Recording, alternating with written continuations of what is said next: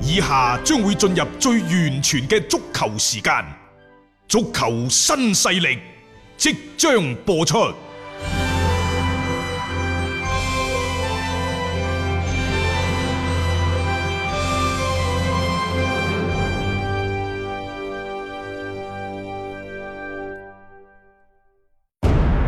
足球場，英雄地，幾多難忘時刻。攞翻住個波，從廣州太陽神到恒大富力，從東較場驚天一射到亞冠加冕，從童話變成現實，從英雄變成傳奇。最偉大嘅球員，最不可思議嘅入球，勝敗之間只有一線。神奇之處，魅力所在，一比零啊！各只可意會，更可言傳。足球新勢力，位，各位朋友好，歡迎收聽今日嘅足球新勢力。今日係 六月十四號嚇，嗯，禮拜日。 誒，首先呢，就係西甲開翻波啦。嗯，美斯琴日呢亦都係幫助球隊四個入球，三個同佢有關。係，啊即四係比零呢，就即係輕取對手。即係反正 C 朗唔入波，佢咪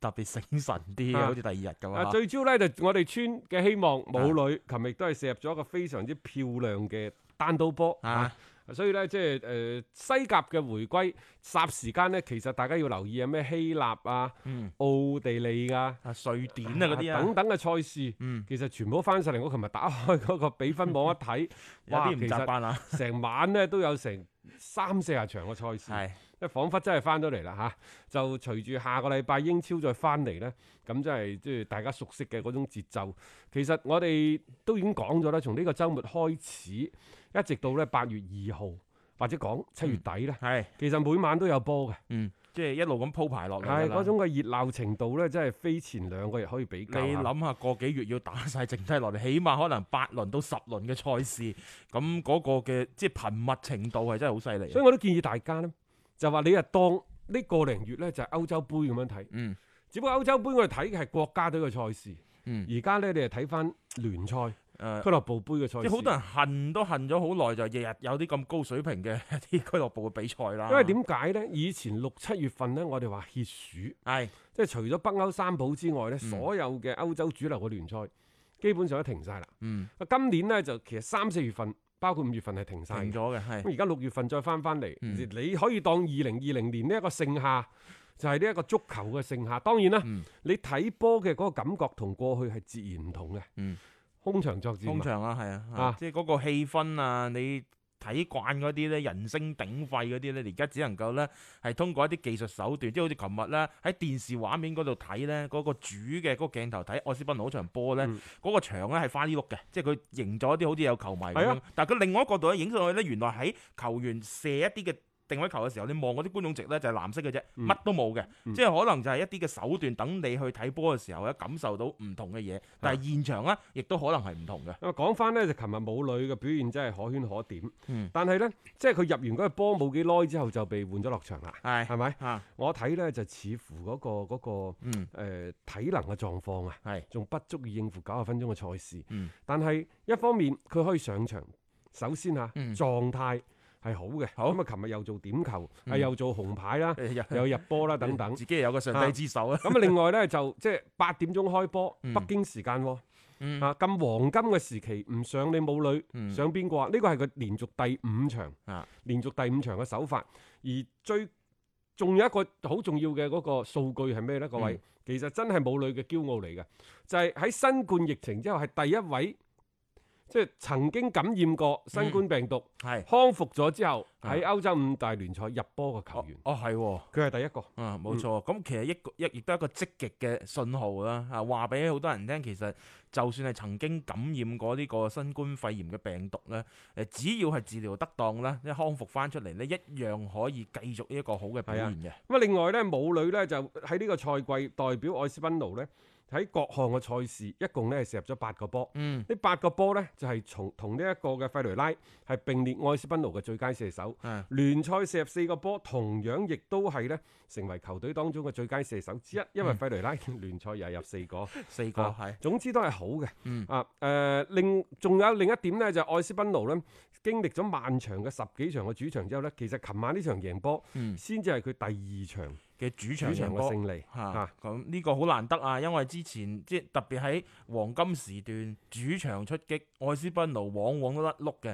咁但係而家呢，剩低落嚟嘅聯賽呢，你睇白嘅，淨有仲有咁多輪嘅啫。你要補組呢，就由而家開始呢，就要去搶分㗎啦。咁啊，好好啦。琴日呢，就二比零咁樣樣攞到三分咧，對於佢哋即係補組嚟講係好重要嘅一步嚟嘅。誒嗯母女咧，雖然琴日亦都浪費咗一啲嘅機會，但係作為一個前鋒，最緊要嘅就係入波。嗯，嗯，愛斯賓奴放喺呢個時間打呢，我哋話佢會係受到好多嘅關注。嗯，之前呢，有四場波放咗喺呢個時段，即係六嗯七八點啦。係誒嗯一平三負未贏過波 嘅，今次開咗齋就希望咁好嘅勢頭呢，可以係繼續延續落去。嗯因為畢竟呢，佢哋最近嘅六個主場係保持不敗嘅，贏咗兩場，啊。和咗四即場。係慢慢轉㗎啦啊嚇，啊即係佢喺 踏入二零二零年之後開始嗰個主場都識踢翻嗯啦，同埋、你真真正正要補組嘅時候呢，你呢啲嘅主場你就要好好咁把握住呢個機會。就算而家係冇觀眾入場啦，誒可能你係解綁咗先添，因為有啲有啲球隊可能喺主場呢面對自家啲球迷，佢有心理壓力，啊佢綁手綁腳發揮唔到。咁啊，另外呢，琴日董方卓呢一位前曼聯球員呢，嗯就喺社交媒體嗰度同球迷互動。咁佢喺社交媒體嗰度就表示，佢話其實母女係應該去英超踢波嘅。係因為點解呢？佢話其實以今時今日母女嘅前插嘅意識同埋靈活嘅走位，嗯係可以幫助到佢喺英超咧更快適應嗯同埋立足，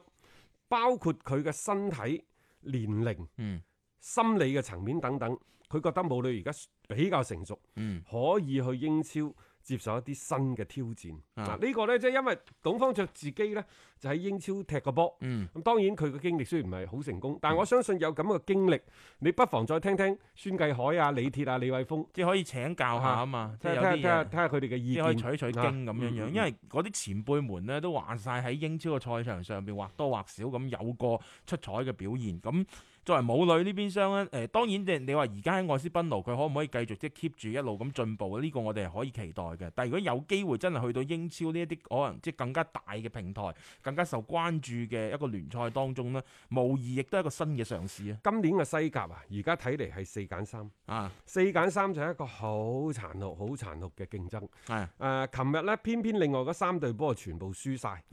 雷加利斯一比二輸咗俾華拉道列，嗯，次達呢就零比一，最後被絕殺嘅係俾華拉利爾絕殺。我琴日仲話中意次達添。啊，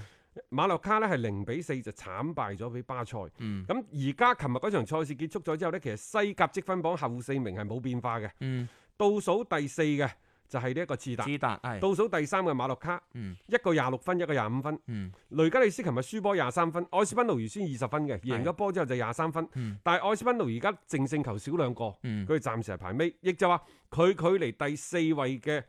次達嗯。其實只係差三分，亦就係一場波嘅一距離嗯場波距離啦，甚至乎今晚會出場嘅伊巴二十七分，佢對皇馬嚇，嗯一旦有輸埋嘅話呢，其實就即係五隊波之間只係得個四分嘅差距啦，咁個補組嗰邊嘅形勢就混亂咗起身㗎伊啦。巴我感覺好似一路唔係好驚皇馬 嘅，因為琴日咧就誒、巴塞就贏晒，贏贏贏贏贏咗呢一個輕取阿嚇馬略卡啦，馬係洛啦，卡。嗯誒、美斯咧其實有入波啦，嗯，咁然之後咧亦都係有助攻啊嗯等等。都靠佢打咁滯㗎係啦。啊即係而家基本上美斯出到嚟呢，琴日大家更加多可能關注嘅點就係話咁多個月冇踢波呢，究竟狀態會點啊？即係話俾大家聽，其實嗰種嘅實力上面嘅碾壓呢，巴塞冇問題嘅。但係琴日最好玩嘅呢，就竟然有球迷衝咗入球場。誒、係啊，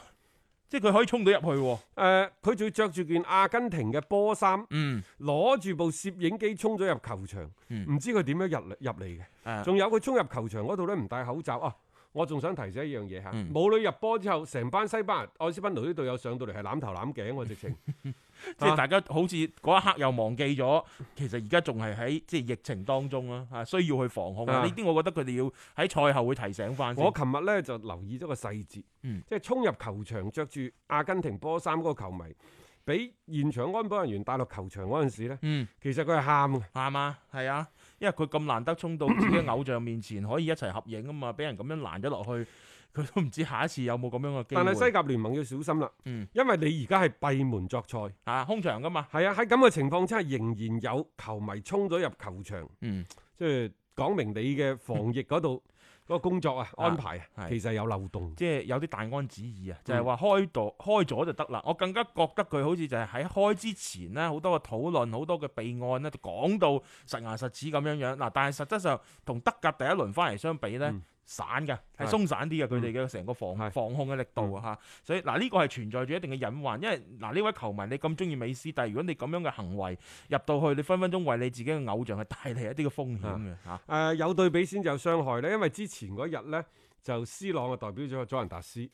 去打呢一個意大利杯，啊，咁啊琴晚咧就美斯就代表巴塞係就去打呢一個西甲嘅聯賽。嗯其實美斯嘅表現琴晚可以話係完美嘅，兩個助攻一個入波。係但係 C 朗咧，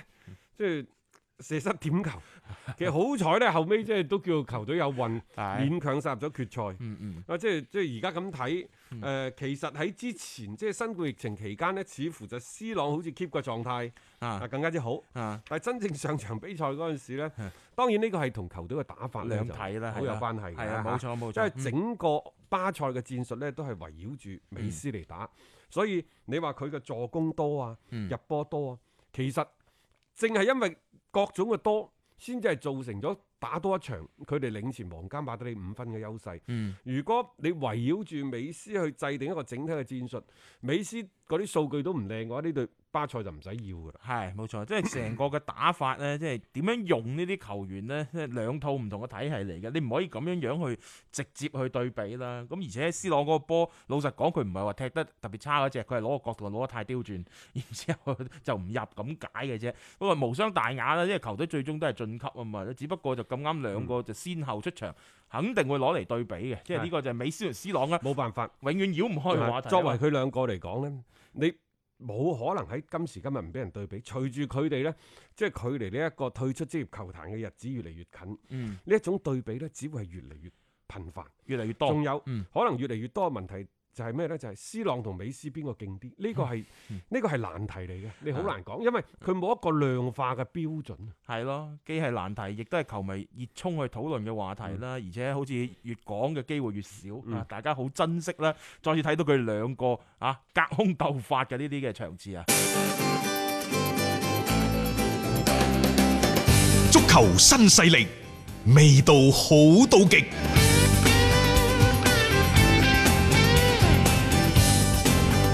喺德國甲組足球聯賽方面呢，就琴日拜仁同埋多蒙特都涉險過關。嗯，多蒙特呢係去到九十四分半 鐘，先至由夏蘭特頭槌破網。哇！但係嗰個破網就好靚嘅，嗯好靚犀牛望月一真係好線嘅波嚇。即係個人能力嘅一個展現啊啊。嚇咁然之後呢，就喺拜仁嗰度呢，亦都係即係哥里斯卡嘅入波，嗯幫助球隊呢二比一就擊退咗慕遜加柏。係誒，拜仁呢最快其實嚟緊嘅禮拜三就可以有機會攞就冠加軍啦。冕成功。嚇但喺未決定邊個攞到今季嘅德甲聯賽冠軍之前呢，第一隊降級嘅球隊已經產生咗啦。嗯因為緬恩斯而家呢就拜拜啦，啊啊唔係帕帕帕帕德博帕恩，德博恩，帕德博恩，緬恩斯係倒數第四。係冇錯帕德啦。博恩呢，就距離倒數第四嘅緬恩斯呢，就十一分，誒、嗯，再加上琴日嗰場賽事好好睇嘅， 好好玩嘅，大好好玩家即係賽前嗰度你去睇到，即係誒喺賽前雲達不萊梅嗰啲排山倒海嘅氣勢，係啊，即係我係話啲數據變冇化錯啊。嘅氣即勢係話俾你聽，帕德嚇博死你恩。嘅。基本上即係雲達不萊梅就係嚟送佢一程嘅，嗯即係呢個係一個好明顯嘅情況。因為琴日雲達不萊梅贏咗之後呢，佢二十八分，佢就進一步同杜斯多夫啊、緬恩斯嗰啲呢，大家係接近咗嘅，嗯佢係有翻機會再衝翻上去前邊。咁但係帕德博恩呢，就順勢俾人拋低而咗。家咧聯賽就仲有三輪，嗯，聯賽咗三輪呢，就即係應該禮拜三就會嚟㗎啦。係啊，禮拜三，嗯因為呢周隊中拜仁慕尼黑，我估計冇人擋得佢住。好難啊！你睇佢復賽之後嘅嗰個狀態，琴日仲要係讓晒車馬炮咁滯，因為梅拿啊啊啊啊利雲道夫斯基嗰啲係停賽啊嗯嘛，咁、然之後你包括咩艾方素、戴維斯等等嗰啲球員咧，都係撳咗喺替補席即係上琴日係半力出戰。啊誒、首先多蒙特咧，琴日似乎就有啲意興闌珊，係不作不在狀態。嗯嗯。誒、成班波老實講喺九十分鐘嘅表現當中，我覺得乏善足陳。係，嗯就算上咗夏蘭特，即係都係傾力一搏。啊，好就好在咧，即係夏蘭特即係一個全能嘅射手，即係個人能力咯。頭頂腳踢。嗯，無所不能，嗯但係就贏咗喺贏咗喺佢身上咯，我覺得都係。所以到多到蒙特最尾而家即即係你再一次，佢哋要好好咁審視一下自己。即係你年年咁樣話有機會去挑戰拜仁嘅呢個地位，但係你做得夠唔夠先？點解一去到啲比賽嘅，即係特別係更加關鍵嘅時候，你就會甩碌，然之後遊魂喺場上邊，其實佢表現唔出嚟嗰種嘅所謂嘅即係王者嘅霸氣，其實都冇睇嘅。其實睇完多蒙特之後呢，我進一步確定咗曼聯真係需要一個中鋒，嗯因，為其實你睇到新組係唔啱打中鋒嘅位唔嘅。啱打。如果新組喺多蒙特打咗兩場嘅中鋒，誒、老實講效果唔算太好。嗯，咁樣嘅話，你翻到德甲，啊翻到英超，面對對方嗰啲即係咁強壯嘅對抗能力咁強啲後衞呢，誒、嗯可能新組會有一啲移動，又或者係技術方面嘅靈巧方面嘅優勢，嗯，但係你係企唔住喺度嘅，係，係咪？即係佢定唔到喺嗰度啊嘛。所以即係我就話，曼聯你到底你係想要一個乜嘢？如果你覺得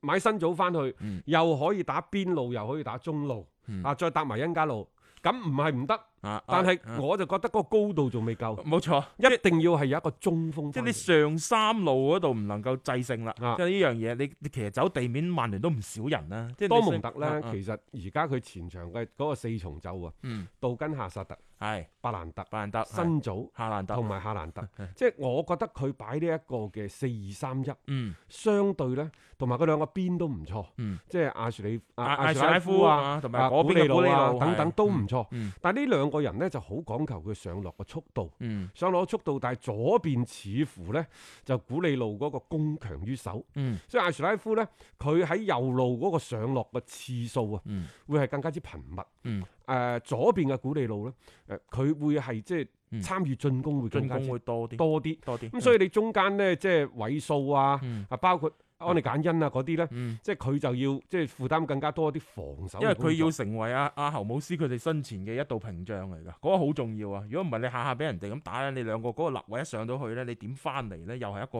問題嚟嘅。即係呢個係對多蒙特即係比較大嘅一個要求，因為佢好多時候佢進攻嘅人手其實好多，多蒙特而家呢班波咧，你話擺四二三一，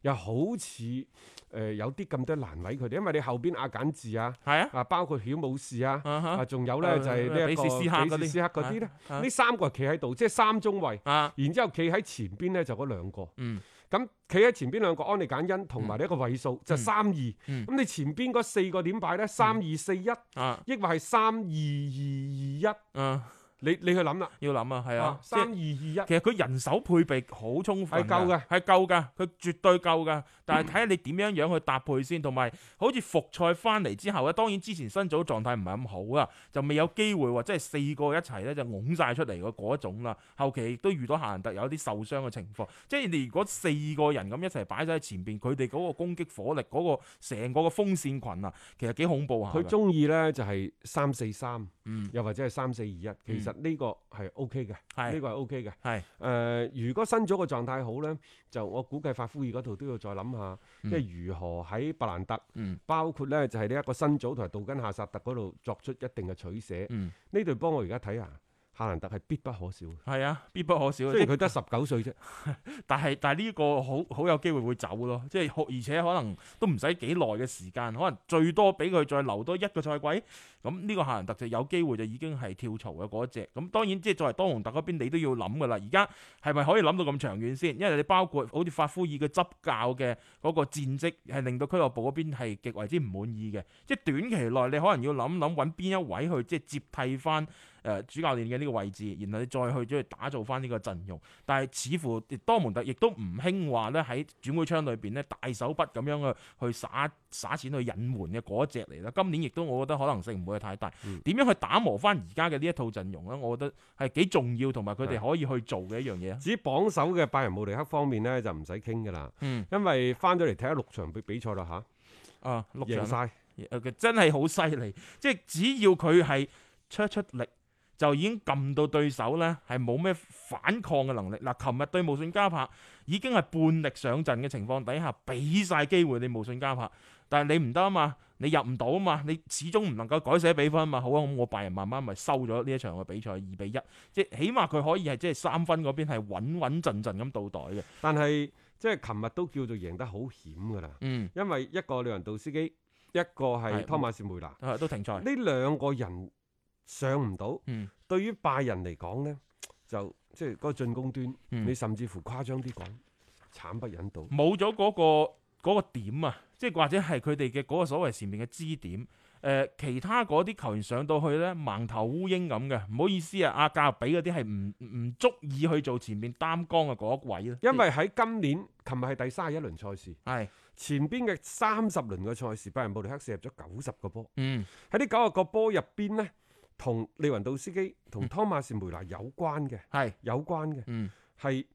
誒六十一六六十一個，嗯亦就話三分之二嘅入波嗯都係同佢兩個有關。呢個當中包括助攻，係包括係入波，嗯所以少咗呢兩個人，基本上你前邊就唔使打㗎唔。識踢咯。唔識踢咯，你諗下，其實真係好倚靠呢兩個嘅球員咯。九十個波裏邊有六十一隻就係呢兩位係有關聯嘅，啊可以話係拜仁進攻端嘅雙子星嚟嘅。誒、實際上咧，你話呢一個格納比啊，誒同埋咧就係高文嗰啲得唔得咧？得，嗯但係我似乎覺得咧就係話佢哋唔係一個球隊當中挑大梁嘅人物。誒冇錯，佢可以係添，即係做旁邊嗰啲添磚加瓦嘅，啊，即係做好自己嘅嗰個份內嘅工作。誒、一個體系當中有佢哋發揮嘅空間，啊，僅此而已啦。你真係要作為頭牌去擔成隊波咧，誒、你其實喺啲比賽當中已經證明咗佢哋係缺乏呢一種咁樣誒、嘅能力。我而家咁睇，我覺得拜仁慕尼黑應該揾一個替補中鋒翻嚟。替補中鋒，雖然佢之前呢，就如果利雲道司機嗯萬一打唔到咧，湯馬士梅梅拿可以頂到佢嗰個位嗰度。可以，但係萬一呢兩個人都打唔到咧，琴日咁樣就有啲捉襟見肘啦。係同埋湯馬士梅拿咧，即係你話打嗰個真正嘅中鋒位係咪好咧？嗯，實際上佢係打影鋒，影鋒。中鋒背後嗰個人會係更加之好。有一段時間，拜仁曾經嘗試將佢拱，即係好好幾個賽季前啦吓，但係佢其實更加都係無風嘅嗰種嘅感覺，佢唔係即係頂到最前邊嘅嗰只，佢唔係好適應嗰種嘅位置。利雲道司機咧年紀其實有翻咁上下㗎啦，嗯只不過咧就呢個人都頗為之高效，啊，佢算係一個奇人。我而家咁睇啊，嗯佢奇喺邊度咧？就係、首先佢嘅傷病比較少，嗯但係實際上佢比較強壯，即係身高體壯。嗯其實佢呢啲打法啊，即係